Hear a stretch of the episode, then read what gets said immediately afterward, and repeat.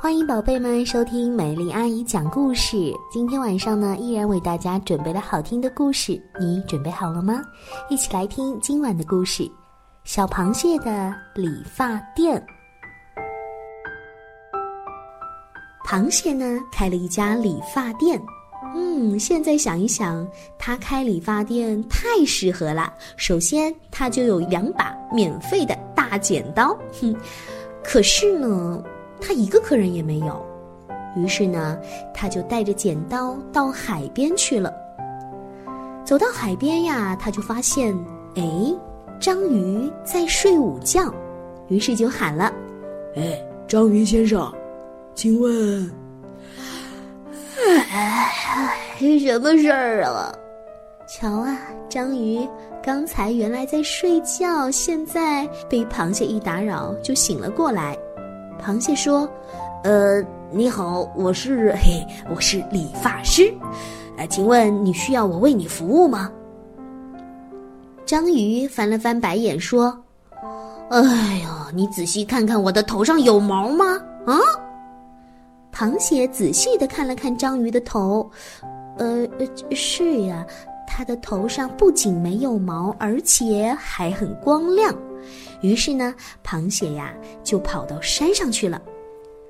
跑到山上之后呢，发现山上有只狐狸。螃蟹说：“哦，狐狸先生，我是理发师，嘿，哎，请问你要不要我来帮你理发？”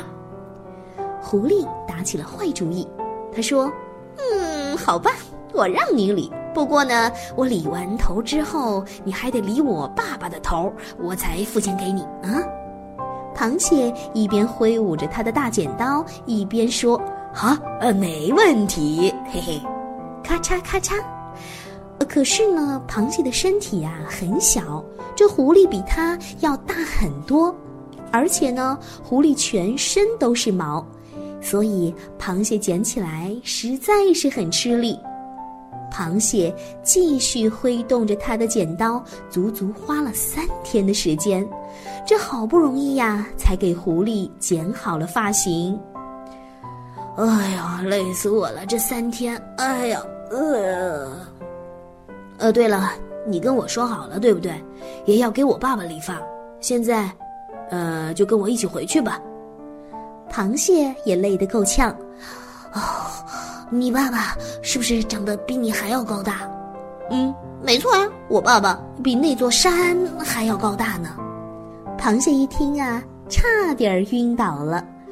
像山那么大的狐狸，我的天哪！单靠他自己一个人，肯定是没有办法捡好喽。于是呢，螃蟹就让他的孩子们都做了理发师，甚至连他的孙子、曾孙子，一生下来都得做理发师。所以呢，现在我们才看到小螃蟹，他们个个都有剪刀。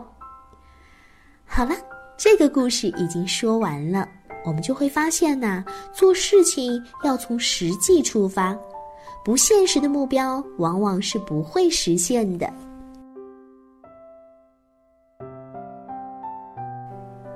好啦，这个故事我们已经听完了，希望对你们来说有所收获哟。现在的这个时间，我们赶紧闭上眼睛睡觉吧，晚安啦，宝贝们。